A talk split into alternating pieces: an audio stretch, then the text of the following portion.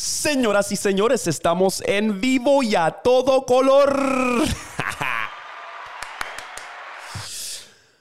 Bienvenidos a Pata Abajo el podcast. Este es episodio número 31. Sí, episodio número 31. Y diablo, ya vamos por ahí. Mi nombre es Darwin. Para los que no me conocen, si eres nuevo a mi canal de YouTube, dale al botón de suscribirte, que eso es gratis. Dale también like, que también es gratis. Y dale a la campanita para que no te pierdas un episodio que estamos saliendo semanal todos los martes. Salimos con la grasa y bienvenido. Quiero mandarles un saludo a la mafia de pata abajo que siempre está activo, siempre están comentando, siempre están en los grupos, dando bandazos. Y vamos para encimota, mi gente. Vamos para encimota.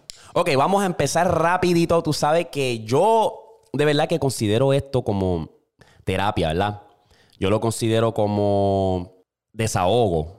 Como que me gusta darle update, no sé por qué, pero me gusta. Y para los que le importa, se los agradezco un montón. Pero que yo lo hago para que tú, si estás en una situación similar, sepa por dónde yo estoy, por lo que estoy pasando, ¿verdad? Porque puede ser que lo que yo esté pasando, una decisión que yo tome o qué sé yo, como que te ayude en tu propia vida a tomar esa decisión y a seguir tu, tu sueño y tu meta, ¿verdad? Entonces, mano, hay presión, ¿verdad? Ser Darwin no es fácil, vamos a hablar claro, ser Darwin no es fácil, ¿verdad? Porque es que estoy ahora mismo en una situación donde yo siempre lo digo, ¿verdad? Yo siempre lo digo, yo siempre digo que tú tienes que seguir tu sueño y eso es full, eso nunca va, o sea, para mí nunca va a parar, ¿verdad? Pero también estoy en una situación que estoy buscando la manera de craquear ese código. Y cuando digo código es no ser un esclavo al sistema, ¿verdad? El sistema nos enseña que tenemos que trabajar 40 horas o más para básicamente sobrevivir, porque eso, para eso es lo que es, ¿verdad? Entonces, yo estoy buscando una manera de craquear ese sistema, porque como yo les he mencionado anteriormente, yo trabajo 24 horas a la semana, 3 días, y yo no sé ni cómo carajo yo estoy sobreviviendo, de verdad, no sé. No sé cómo yo lo hago, pero he llegado al punto que digo, tengo que evolucionar, tengo que ya, ya llevo haciendo este trabajo part-time un año y seis meses. Y está lo positivo y está lo negativo. Lo positivo es que me puedo enfocar más, me he podido enfocar más en el contenido, me he podido enfocar más en lo que es el podcast en inglés, podcast en español y ha sido súper cabrón. El lado negativo es que con todo y eso necesito dinero, necesito pagar biles. Y odio trabajando 24 horas, puedo pagar los biles, pero si yo quiero invertir, si yo quiero salir del hoyo, si yo quiero disfrutarme la vida, como lo digo en todos los episodios, siento que yo lo digo en todos los episodios, que quiero viajar que eso es una, y he estado bien obsesionado, bien obsesionado de que ya estoy planeando los viajes para el año que viene desde ya, pero necesito dinero para eso. El trabajo donde estoy ahora mismo no lo probé y no quiero ir full time. No, no soy, no soy fanático de este sistema de trabajar y depender de un solo tipo de ingreso. Entonces, ese es el estrés que ahora mismo estoy enfrentando, ¿verdad? Yo creo que todos hemos, todos tenemos este mismo estrés, ¿verdad? Mentalmente estoy bien, me siento cabrón, me siento bien hija puta, estoy yendo al gimnasio, después de este podcast voy a ir al gimnasio y yo creo que eso es, cuando yo me emociono por ir al gimnasio un sábado, que estoy grabando esto hoy sábado, eh, tú sabes que tú, tú vas por buen camino. Me siento cabrón, me siento bien, me siento saludable. Lo, el único problema ahora mismo que tengo es el dinero, el, estrés de, de cómo puedo yo craquear este código para hacer dinero. Va a ser un reto, pero ya me toca evolucionar, ya me toca como que escalar ese nivel, ¿verdad? Porque si tú intercambias tu tiempo por dinero, tú vas a quedarte pobre por toda tu vida. Y de eso es lo que quiero hablar en cuanto a la vida real. Ustedes saben que yo siempre toco un segmento en cuanto a la vida real. Y yo quiero hablar de eso porque yo no soy ningún tipo de, de, de, de, experto financiero, pero me gusta estudiar los grandes. Me gusta estudiar lo que son los, los, empresarios grandes, como lo que es Bill Gates, lo que es Mark Cuban, lo que es Gary Vee, lo que es tú sabes, el empresario en general. Y una de las cosas bien importantes que ellos dicen es que si tú estás intercambiando tu tiempo por dinero, te vas a quedar pobre por el resto de tu vida. Tú tienes que buscar la manera de, generar algún tipo de ingreso sin tener que invertir tanto tiempo, ¿verdad? Entonces, yo había dicho anteriormente que yo quería, me iba a enfocar en hacer videos, mi tiempo libre, hacer videos para pequeños negocios, ayudarlos a crecer y qué sé yo. Y la jodienda es que como que dije, espérate, contigo eso requiere tiempo, porque ya el podcast ya requiere ya un tiempo cabrón y no me está pagando. La realidad no me está pagando, ¿verdad? Pero es algo que yo amo hacer. Entonces no lo veo tanto como trabajo. Es trabajo, pero no lo veo tanto como un trabajo de que, diablo, odio este cabrón trabajo, ¿verdad? Hacer videos para negocio. Y yo les voy a, lo voy a dejar aquí, si me estás viendo, voy a dejar aquí un, como un ejemplo, lo que me quiero referir es que si un negocio, por ejemplo, de un dispensario de marihuana medicinal, cannabis medicinal, viene y dice, y necesito un video para que entren más clientes a mi puerta para usarlo para el Instagram, qué sé yo, pues yo voy donde ellos. Pero ¿qué pasa? Que yo me puse a pensar y yo dije, paga decente. Y es bien, me, gusta, me lo disfruto. Ir a un negocio y, grabar un video para ellos, un comercial, eso me, me, lo disfruto, pero consume tiempo. Porque una, tengo que negociar con ellos ir donde ellos, negociar. So, ya cuando estoy negociando con ellos, ya eso es como que una o dos horas ya hablando, charlando, bam, bam, bam, cuál es tu visión, ¿Qué, cuál es la meta que tú quieres lograr con este video, cuántos videos tú quieres, ok, ¿quieres el video para cuándo? Ok, voy y lo, grabo ese mismo día o, en, otro día. Entonces, después tengo que sentarme a editarlo, después entregárselo al cliente, a ver si el cliente va a querer cambiar cosas. Y es como que me puse a pensar y es como que, wow, de verdad yo quiero meterme en eso. No porque es que va a consumir mucho tiempo. Y esto es nada más para un solo cliente. Imagínate haciéndolo para 3, 4, 5, 6. Ya me jodí. Como quiera soy esclavo del sistema, ¿verdad? Pues estoy en esta como que, wow, ¿qué carajo hago? Y, estoy pensando todas estas cosas. Y por eso yo no he tenido tiempo para hacer casi nada, porque estoy como que tratando de buscar y buscar y buscar información y consumir. Y, y se me ha hecho difícil. Por eso no he hecho live en Twitch. Por eso no, o sea, no, no he estado tan activo en las redes. Y es por esa misma razón es porque estoy tratando de craquear ese código, de no quedarme entascado en un sistema que te quiere traer abajo, ¿verdad? Y si tú eres una persona, eh, muchos de los que me escuchan y me ven son jóvenes que todavía están en la escuela, un saludo a ustedes, pero yo les, estoy, yo, les, yo les digo esto, yo les cuento mi vida y mi experiencia para que ustedes tomen esto, tomen nota y traten de cometer los menos errores posibles, porque los vas a cometer, vas a cometer errores, pero si tú eres una persona que eres como una esponja que te gusta absorber información y ver y ajustar y decir, espérate, yo puedo hacer esto, yo quiero hacer lo otro, yo no quiero seguir un sistema, yo quiero hacer lo que ellos me apasiona, pues tú vas a ganar, vas a ganar. Lo que pasa es que la victoria no va a ser fácil. La realidad es que cuando tú, por ejemplo, te metes en este, este, este tipo de contenido y empiezas a ver tracción, empiezas a ver followers en TikTok, empiezas a ver followers en, en el YouTube, empiezas a ver tú piensas que ya está hecho, que ya se te va a dar, que de esto, y eso es una mentalidad tan y tan pobre de tener que a la larga te jode. Yo fui un víctima. O sea, estamos hablando de que en TikTok yo tengo 135, 135 mil, algo así. Y yo, oño, se siente cabrón. Nunca pensé jamás en la vida en ninguna plataforma llegar a ese nivel de número. Pero que tú tienes que siempre tener en mente que, que esto no es algo que pasa de la noche a la mañana. Yo, lo tengo ahora claro, más claro que nunca. Cuando yo empecé a ver esos following y empecé a ver esa atracción, tuve que bajarme de esa nube porque dije, espérate, esto no es así. A lo mejor a algunas personas pues sí les pasa que pues de la noche a la mañana, pero cuando tú ves algo a largo término, cuando tú quieres ver un crecimiento a largo término, tú tienes que darte de cuenta que esto va a tomar tiempo. Para yo estar a un nivel donde esto sea mi trabajo full time, puede ser que se tomen dos, tres, cuatro años, quién sabe. Yo siempre lo he dicho, esto es lo, lo único que me queda y es lo único que yo hace hacer bien, lo único que yo me disfruto bien cabrón. La cámara, el podcast, estarle frente a la cámara, detrás de la... Es algo que a mí me encanta, mano. Y va a tomar tiempo. Entonces, a veces me entra la piquiña porque pues yo estaba haciendo esto, ¿verdad? Y me entra la piquiña de, diablo, quiero ahora grabar algo como un, un short film, ¿verdad? Entonces, viajar y poder hacerlo, o sea, me gusta viajar y a la misma puedo grabar una película mato dos pájaros de un tiro. Es como que, wow. Y eso es lo que quiero hacer, pero necesito dinero para eso, ¿verdad?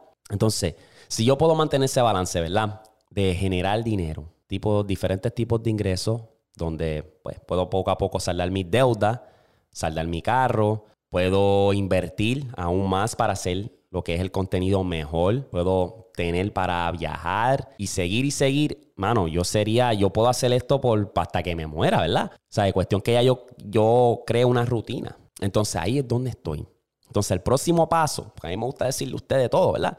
El próximo paso que yo quiero dar es que yo tengo, tengo la fortuna de que este podcast y yo siendo una persona que soy bien agradable, O sea, he podido crear conexiones. Y tengo muchos amigos que tienen negocios, pequeños negocios. Son dueños de pequeños negocios. Entonces, le había tirado a uno, le había escrito y le dije, esto fue hace como cuatro meses atrás. Brother, ¿qué puedo traer yo a tu negocio que te pueda mejorar? ¿Qué servicio yo te puedo ofrecer? ¿Verdad? Porque yo prefiero, para yo decir, ya lo, déjame irme full time o déjame aplicar otro trabajo y irme a poner un trabajo de corporación grande, para eso ayudo a uno de los amigos míos que tienen negocio. ¿Qué es lo que yo puedo hacer? Porque yo te puedo ir la milla extra por ti. Yo puedo, ¿sabes? Dar, darlo todo, ¿me entiendes?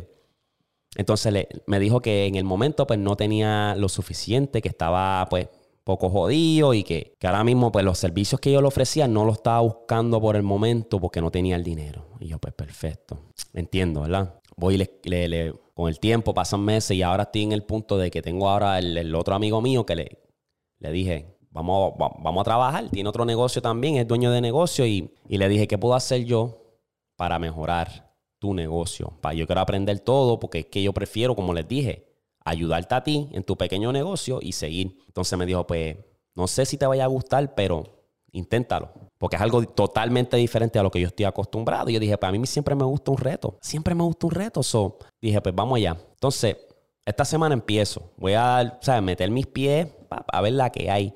Y si yo veo potencial, se jodió porque yo voy a dar 100%. Voy a seguir trabajando mi part-time y voy a seguir trayéndoles contenido. Ahora, no sé qué carajo va a pasar. No sé si, si, si no voy a tener tiempo para nada, pero voy a, estoy dispuesto al reto. Y les pido disculpas si hay un poquito de inconsistencia en cuanto al contenido, pero yo espero que no llegue a eso porque como te dije, esto es algo que a mí me encanta, pero hay, hay veces que uno tiene que a veces hacer sacrificio y a veces como que jalar para atrás porque, vamos a hablar claro, la mayoría de los americanos, la mayoría de la gente vive de cheque en cheque. Mucha gente ahora mismo, si le ocurre una emergencia, no tiene ni 500 dólares en su cuenta de banco de ahorro para algún tipo de emergencia. Yo apenas tengo algo. Yo tengo invertido en criptomonedas, tengo invertido, ¿verdad? En, esas, en lo, lo que son las acciones, pero es una cantidad pequeña. Y apenas tengo dinero ahorrado. Yo dije, espérate, espérate, espérate. Wow, wow. Tengo que cambiar. Tengo que hacer algo, tengo que evolucionar porque si no, me voy a quedar estoqueado. Y ese estrés, ese estrés y todos hemos pasado por ese estrés de, de, diablo, necesito dinero, diablo. Puña, tengo que esperar al, próximo cheque para esto, lo otro. si yo craqueo este código y, puedo ayudar al, compañero mío, al, hermano mío, su negocio crecer, yo crezco también. Y si yo crezco, me libero, craqueo el sistema y puedo traer más contenido. Entonces, si tú estás pasando por la misma situación, recuerda cambiar tu tiempo por dinero. Estamos hablando de que tú estás sacrificando ocho horas del día, de tu día, para que te den dinero, para que te estás intercambiando tu tiempo por dinero y el tiempo es algo que no se recupera. El dinero sí. Piensa la próxima movida, estudia a esos empresarios grandes que tú puedes y nunca dejes de seguir tu sueño.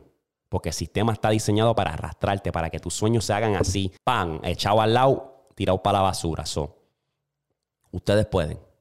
Ok, en el otro que quiero hablar es del, del, contenido yo siento que yo he llegado a un punto que necesito, necesito como una coestrella, un co-host. No sé si cómo caro se dice host en, español, pero necesito como un co-host que sepa de todo un poco de lo que a mí me gusta para poder sentar mi conversión, conversar. Aquí yo tengo gente, conozco mucha gente hispana, pero es que como que no, todavía como que no me he topado. Tengo un pana que tuve Eric, que, lo, quiero, o sea, lo quiero otra vez en el, show, pero él, vive tan y tan ocupado trabajando que no he tenido el tiempo. Tengo a Benji de Velando al Podcast. Saludo a Benjo, que también está, está muy ocupado. El muchacho maneja camiones y está muy ocupado y estoy loco por tenerlo aquí en el estudio.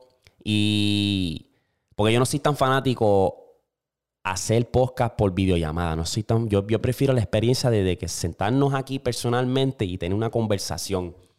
Entonces, al tener un coestrella en este show, en este podcast, siento que me ayudaría un poquito más en cuanto a buscar información, en cuanto a, hablar de conversaciones bien buenas, interesantes, porque les digo, y vuelvo y repito, estoy mucho tiempo ya, puñeta, sentado, editando, dos, dos podcasts, los clips, títulos, thumbnail, toda esa jodienda, eso es agotador para después sentarme a, estructurar lo que es el podcast. Está cabrón. Para después ir a trabajar, para después ir al gimnasio, para después ir a hacer compras, para después ir a cocinar. Está cabrón. En verdad es un struggle. Pero estoy en ese bote. Ya me toca un invitado. Y estoy como que, ¿quién carajo invito? A lo mejor traigo a Salud otra vez. Pero quiero como que más, más variedad. Quiero como que ver, ¿sabes? ¿Qué es la que hay? ¿Me entiendes? en ese bote ahora mismo. Ya empezamos, ya grabamos episodio número 83 del podcast inglés. Ya vamos a salir con eso otra vez. me voy a volver loco, pero me encanta. Me encanta estar ahí. Pa. Anyway, eso es lo que tengo por eso. Pero vamos a lo siguiente. Vamos a la música urbana. La música urbana. Mano, yo estoy viendo la entrevista de Benny Benny con Kendo Caponi. Y yo quiero también cubrir música urbana, porque a mí me encanta la música urbana, pero pues no puedo estar en todos lados. De verdad, esa es la realidad. Pero tuve, pude ver la entrevista de Benny Benny con Kendo Caponi y Pacho. Y esa es una de mis metas también, de hecho, ya que lo menciono. Poder llevar este podcast a Puerto Rico y entrevistar los influencers de allá, los artistas urbanos, eso para mí sería la hostia, de verdad para mí sería grande. Y yo quiero llegar a ese nivel. O sea, yo quiero ponerme en ese nivel de, de, nada más de pensarlo, a mí me, se me paran los pelos. Es como que de poder tener propiedad aquí en Oklahoma y tener propiedad en Puerto Rico y tal. A mí no me molestaría viajar. De que digamos que, ah, el domingo tengo una entrevista con Bad Bunny allá en mi estudio en Puerto Rico. Papi, yo vuelo allá con mucho gusto. Yo voy con sonrisa de cachete a cachete. Vamos allá. Ah, tengo una entrevista aquí con alguien en inglés, qué sé yo. Vengo para acá con mucho gusto. Yo quiero llegar a ese punto. Entonces, quiero cubrir también lo que es la música urbana porque me encanta. Entonces, pude ver la entrevista. Después vi la, de Molusco, que esa, esa entrevista estuvo bien cabrona. Esa entrevista era lo que yo quería escuchar de Kendo, porque es que con Benny es como que muy alterado, Pacho tampoco lo dejaba hablar. Entonces, yo soy bien fanático de Kendo Caponi. Kendo Caponi, de verdad, cuando se trata del lápiz, la tiene bien pesada. La tiene súper pesada y está bien cerca lo que es Almighty y Kendo tienen un lápiz bien pesado. Entonces, vi esa entrevista y pude ver a Kendo y estoy luego que él saca un álbum, pero entiendo su punto de vista porque en la entrevista de Molusco él está diciendo que él se tuvo que adaptar. Ten en mente que Kendo Caponi estuvo preso varios años, entonces él es un veterano. Kendo es un veterano que cuando ahora sale y ve todas estas estrellas nuevas, ve lo que es el movimiento del trap, lo que ve, tú sabes, que hay artistas nuevos totalmente diferentes a los artistas que él está acostumbrado, es como que, wow, es un ajuste. So, ¿qué hace Kendo con un lápiz tan pesado y tan fuerte? Tiene que ajustarse. Y Kendo tiene los fanáticos y yo soy uno de esos fanáticos. El demonio de la fucking tinta. Entonces estoy loco por ver qué él va a hacer. Y yo creo que él va a traer un álbum bien variado. Creo yo. Porque es que la tiene. Kendo tiene esa versatilidad de traerte lo que sea. una de mis canciones favoritas de Kendo es te envidian. Esa canción, mano, los OG de Puerto Rico saben de lo que estoy hablando como yo te envidian, papi. Y esos tiempos donde Kendo narra la vida en ese tiempo, de principio a fin, estamos hablando de la gorra en airbrush. Estamos hablando de que al Corolla tú le montabas aros de benza. Estamos hablando de que las patillas de botita hechas a gilet. Estamos hablando de que en el Hyundai sin el aire, que el blower parece a Gloria Trevi. ¿Sabes? Tipo que, cabrón, ¿verdad? Es una de mis canciones favoritas. Y en verdad que Kendo tiene una estampilla y es bien respetado por el género, por la, porque, ¿verdad? Kendo, Era un lápiz y le escribía a varias gente. Entonces, estoy curioso por, por ver qué él va a sacar. Y lo espero con ansia. Y yo creo que eso es todo lo que tengo en cuanto al género urbano. Ahora mismo no he visto nada interesante así pasar. Además de que está el Raúl Alejandro va a romper el, Choli. Jay Cortés yo creo que también va a romper. Entonces, eso es todo. Eso es todo en cuanto a la música urbana. Señoras y señores, vamos a pasar a lo siguiente. Vamos a pasar a la NBA rapidito, rapidito, rapidito. Entonces, yo quiero hablar de lo actual ahora mismo. Actual. Yo quiero ver ahora mismo los standings. Lo voy a buscar rapidito aquí. Quiero buscar los standings. Y les voy a dar la fecha de esta grabación para que ustedes vean que yo no estoy perdiendo tiempo, ¿verdad? A lo mejor cuando esto salga va a ser súper viejo porque ya tengo un episodio grabado listo para soltar este martes. So, este va a salir el martes del martes del martes. Y cuando tú lo veas, tú vas a decir, espérate, eh, wow, wow, wow. Anyway, hoy estamos a octubre 23. Uh, GOAT. Número GOAT. Déjame buscar los standings rapidito para ver qué es la que hay. Ok, standings rapiditos del este. Han pasado como tres, tres juegos. Tenemos a Washington invicto, New York está invicto, Chicago está invicto con dos victorias, dos victorias, dos victorias. Miami ganó un Atlanta también, Milwaukee está 1 y 1, Brooklyn está 1 y 1. Eso es lo que importa. Boston está 0 y 2. Mmm, esa no está bien. Boston está 0 y 2. Es el principio, eso no estoy bien, no estoy como que, ¿eh? Utah 0 y 2, Golden State 0 y 2. Mira, yo que 0 y 2. 2-0, Golden State 2-0, Denver 2-0, Memphis 1-0. Minnesota 1-0, Houston 1-1. Los Lakers, mi Thunder 0 y 2, sí a la madre. Lakers 0 y 2. Por lo que he podido ver, ¿verdad? Como les digo, está súper temprano, pero papi, los Lakers se ven un desastre. Primer juego, Westbrook jugó malísimo. LeBron y Anthony Davis jugaron cabrón 30 y 30. Un juegazo cabrón, pierden contra Golden State. Está bien, vamos a ajustar. Juego 2 contra los Suns. Los Lakers se ven fatal, especialmente en defensa, puñeta. En defensa se ven súper fatal. No quieren recuperarse. LeBron viene y da una chapa, da un tapón y no se recuperó nunca. Davis tampoco. Y tienen también una bronca.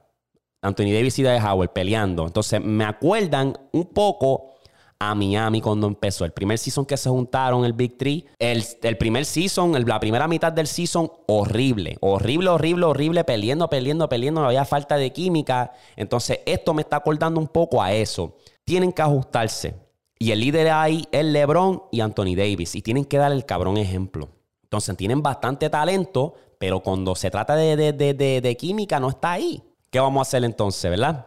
Golden State se ve bastante bien, se ve como un equipazo. Y no pudieron agarrar una, estrella, que yo esperaba que Golden State iba a agarrar otra estrella, además de Clay Thompson y Curry. Pero se ven bien.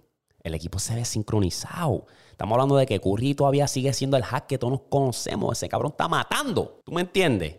Entonces, los Lakers tienen que ajustarse porque si no, no van para ningún lado. Sé que es el, es el comienzo, no me voy a paniquear. No voy a decir mucho. Tienen que ajustarse. Punto y se acabó. Punto y se acabó. Anyway. Díganme ustedes qué piensan en cuanto al season de ahora, lo que han podido ver. Ok, voy a hablar de dos jugadores rapidito. El primero es de Steve Nash. Steve Nash básicamente era un caballote. Era una máquina. Y cuando te digo esto, era cuando estaba en el tiempo de los Suns con Amari Stoudemire. Ese dúo era imparable. Estamos hablando de que tú estás hablando de un jugador que era tenía ojos por detrás de la cabeza. El tipo era una máquina en asistencia sabía anotar. Anotaba cuando le salían los cojones. Tenía el tiro. Y, mano, cuando tú veías a Steve Nash, era algo bien. Te gustaba verlo, porque era como que. O este tipo va a penetrar, crear una jugada, o se la va a dar un alley a Murray Stoudemire. Que estamos hablando de que ganó MVP back to back 2005-2006. Entonces, es una leyenda, de verdad. Es una leyenda. Ganó Skill Player, donde tú demuestras tus habilidades también. Um, lo único es que, mano, qué pena que nunca haga una, sortija, porque es uno de esos jugadores que merecía una sortija. Trató, trató cuando se fue para los Lakers con Kobe Bryant, Dwight Howard, ese corillo, pero eso fracasó y Steve Nash no era el mismo. O sea, Steve Nash ya estaba declinando y ese equipo de los Suns, si le hubiesen traído jugadores más clave, con Amari Stoudemire y él, quién sabe si hubiesen ganado un campeonato. ¿Cuándo ustedes creen, y esta pregunta yo se las quiero hacer a ustedes, ¿en qué equipo ¿Y qué año ustedes creen que Steve Nash estaba puesto para ganar un campeonato? ¿Fue cuando ganó los MVP o cuando se fue con los Lakers? ¿Qué, ustedes piensan en cuanto a eso, menos? Pero Steve Nash es una leyenda, Salón de la Fama, tiene mi respeto, se era bien divertido verlo jugar y era una máquina, de verdad, era una máquina. ¡Diablo! Ok, del otro que quiero hablar es de una leyenda que tampoco tiene sortija, mano. Y es Vince Carter. Vince Carter es el mejor donkeador de todos los tiempos. Sí lo dije. Y, dime lo contrario. Es el mejor jugador, mejor donkeador de todos los tiempos. Vamos a hablar claro. Estamos hablando de una máquina. Fue drafteado en Toronto. Hizo la competencia de donkeo y hizo donkeos que nunca hemos visto. Nunca. Lo hizo ver tan fácil. Ese, ese, ese momento histórico donde él mete todo el codo en el aro, hace el windmill tomahawk 360 y después te hace el cártel, el famoso cártel por debajo de las piernas. No tan solo eso, este varón en las Olimpiadas le donquea a una persona, donquea por encima una persona de siete pies y lo hizo ver tan fácil. Puñeta, ¿Quién carajo hace eso, bro? El tipo tenía una habilidad de donkear. Yo me acuerdo, o sea, cuando él le hizo cuerpo a cuerpo, contacto cuerpo a cuerpo y le donkeó a Lonzo Morning. Ustedes sí que se tienen que acordar de eso, los OG del baloncesto se tienen que acordar de eso. Estamos hablando de que Lonzo Morning es un centro grande y Vizcarter le hizo, mira, toma, contacto y paga, tapa el hoyo. Vamos a hablar claro, esto es una persona que de verdad pudo desarrollar un buen, un buen estilo de juego. Vizcarter después que, que, que se fue, se fue para los Nets con Jason Key, pudo desarrollar un tiro, era bien, todavía era explosivo, hacía sus donkeos y era bien divertido ver, hermano. Me acuerdo esto como si fuera ayer. Vizcartel duró 22 seasons. El cabrón se retiró como a los 45. 22 seasons en la NBA es el más que ha durado. Yo no sé si LeBron va a partir ese récord, pero el 22 seasons es hasta ahora tiene el récord es una leyenda que de verdad se merece, se merecía un campeonato y no lo pudo hacer. Estamos hablando de su último año en Atlanta, jugó bastante bien, contribuyó bastante de la banca y el amor del juego nunca... O sea, el, amor que él tenía por el juego era como que, diablo, no me quiero retirar, no me quiero retirar hasta que llegó hasta 22 seasons y dijo, espérate, tengo que hacerle caso a mi cuerpo y me tengo que retirar. Pero otro jugador que se merecía una sortija, Salón de la Fama, yo creo que para mí, en mi opinión, con los Nets él tenía que ganar ese campeonato. Con Jason Key y Jefferson. Ese equipo era, pacho, estaba duro, en verdad. Ustedes díganme en qué equipo ustedes piensan que Vizcarto hubiese tenía la oportunidad, la mejor oportunidad de ganar un título, un campeonato. ahí tienen en cuanto a Vizcartel y ahí tienen en cuanto a la NBA.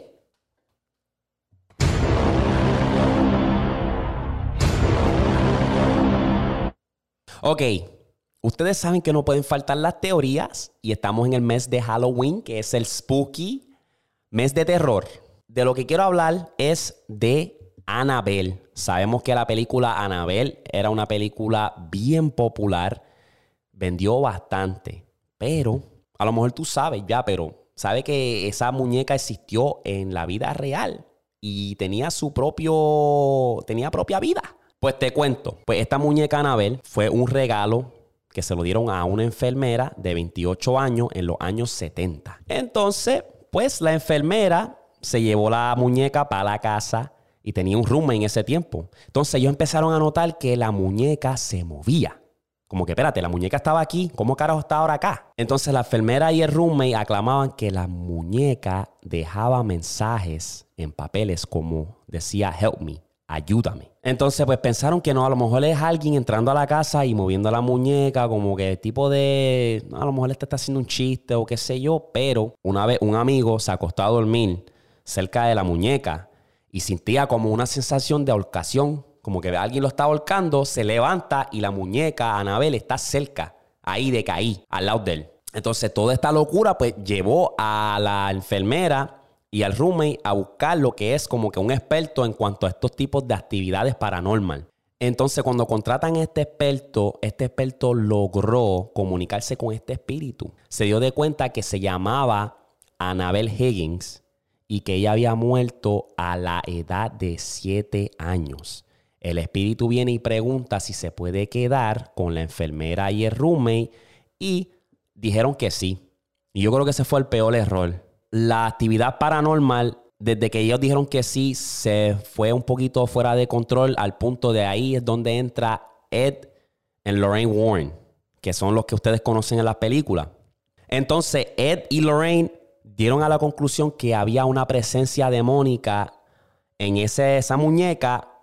Esa presencia demónica estaba buscando un cuerpo humano donde habitar. Entonces, Ed y Lorraine trataron de remover a Annabelle del apartamento, pero Annabelle no se iba a ir así de fácil. Entonces, de hecho, ellos tenían la muñeca en el carro y estaban manejando. Y de la nada, la volanta dejó de funcionar y los frenos también dejaron de funcionar. Y ellos creen que Annabelle tenía que ver con eso. Su presencia era algo tan grande que impactó casi les quita la vida a ellos. Pues qué pasa, que ellos rápido reaccionaron y empezaron a untarle agua bendita a Anabel. Y enseguida todo cayó en su tiempo, ¿verdad? Los frenos empezaron a funcionar otra vez y el guíe. Entonces ellos creen que fue la presencia de Anabel que causó eso. A toda esta la conclusión es que Anabel hoy en día se encuentra en un museo cerca de donde vivían Lauren y Ed. Y ahora mismo, si tú ves documentales y todo eso, ella te dice que de todas las experiencias que ella ha tenido y todo lo que ella ha podido recolectar en cuanto a sus experiencias con actividades paranormal, que Anabel, esa muñeca, es la más peligrosa, es la más fuerte.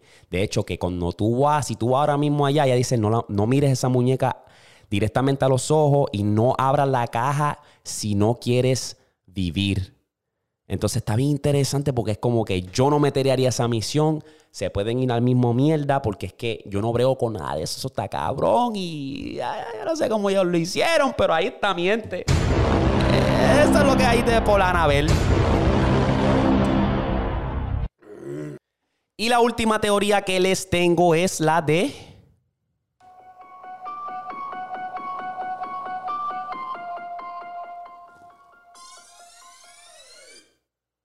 Michael Myers. Michael Myers es uno de mis asesinos de serie favoritos. Yo cuando era chiquito, yo vivía aterrorizado de esta persona. Si yo veía el closet oscuro, me imaginaba la cara de Michael Myers. Si yo cerraba los ojos al bañarme, me imaginaba que Michael Myers estaba al frente mío. No sé qué tenía esa máscara blanca que yo vivía aterrorizado, pero a la misma vez me fascinaba ver las películas de él. Entonces, yo tengo varias teorías de Michael Myers. En el podcast anterior yo había cubierto a Jason y había dicho que Jason es una, una fuerza sobrenatural. Yo pienso que Michael Myers es idéntico. Michael Myers es una fuerza sobrenatural creada para implementar pánico y miedo. Estamos hablando de una persona que puede aguantar un balazo, puede aguantar un cuchillazo, puede aguantar un golpe, lo pueden tumbar del segundo piso, se puede prender en fuego y nada le pasa. Él sigue igual caminando y te va a matar. Él en su mente el objetivo número uno es matar. Entonces yo pienso pues que sí, es un cabrón supernatural. Es un supernatural. Tiene ese cabrón poder, ¿verdad? Entonces, otra de las teorías que les tengo en cuanto a Michael Myers es que él está atraído a la energía sexual. Explico. Si hay alguna actividad, eres joven y tienes algún tipo de actividad sexual, Michael Myers lo más probable va a venir por ti, ¿verdad? Puedes verlo en cada, o sea, hay un sinnúmero de películas de Michael Myers de Halloween donde Michael Myers tiene que matar a alguien teniendo relaciones sexuales. Hay algo que lo atrae a él. Ten en mente que él mató a su hermana teniendo, después de haber tenido relaciones. eso se le quedó en la mente porque cuando él mató a su hermana era un chamaquito, era un joven de, ¿cuánto? 6, 7 años.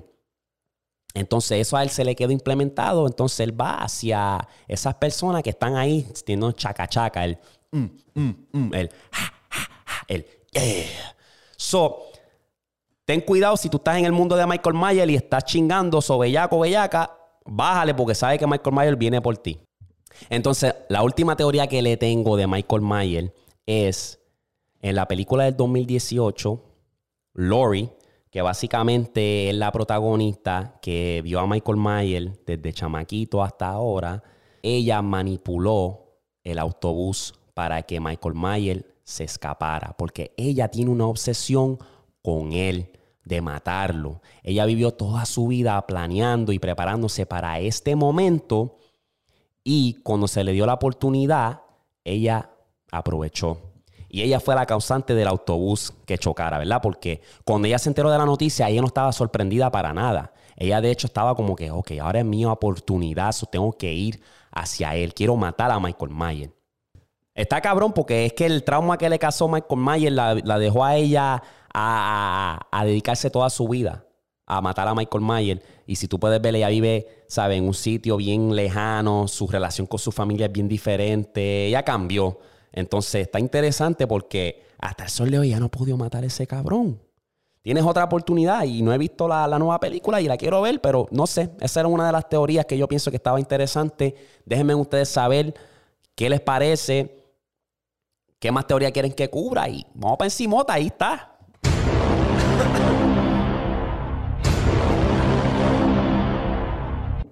Ok, mi gente, eso era todo lo que tenía por hoy. Muchas gracias por sintonizar. Recuerden darle like a este video, dale al suscribirte, comenta por favor. Y vamos a seguir.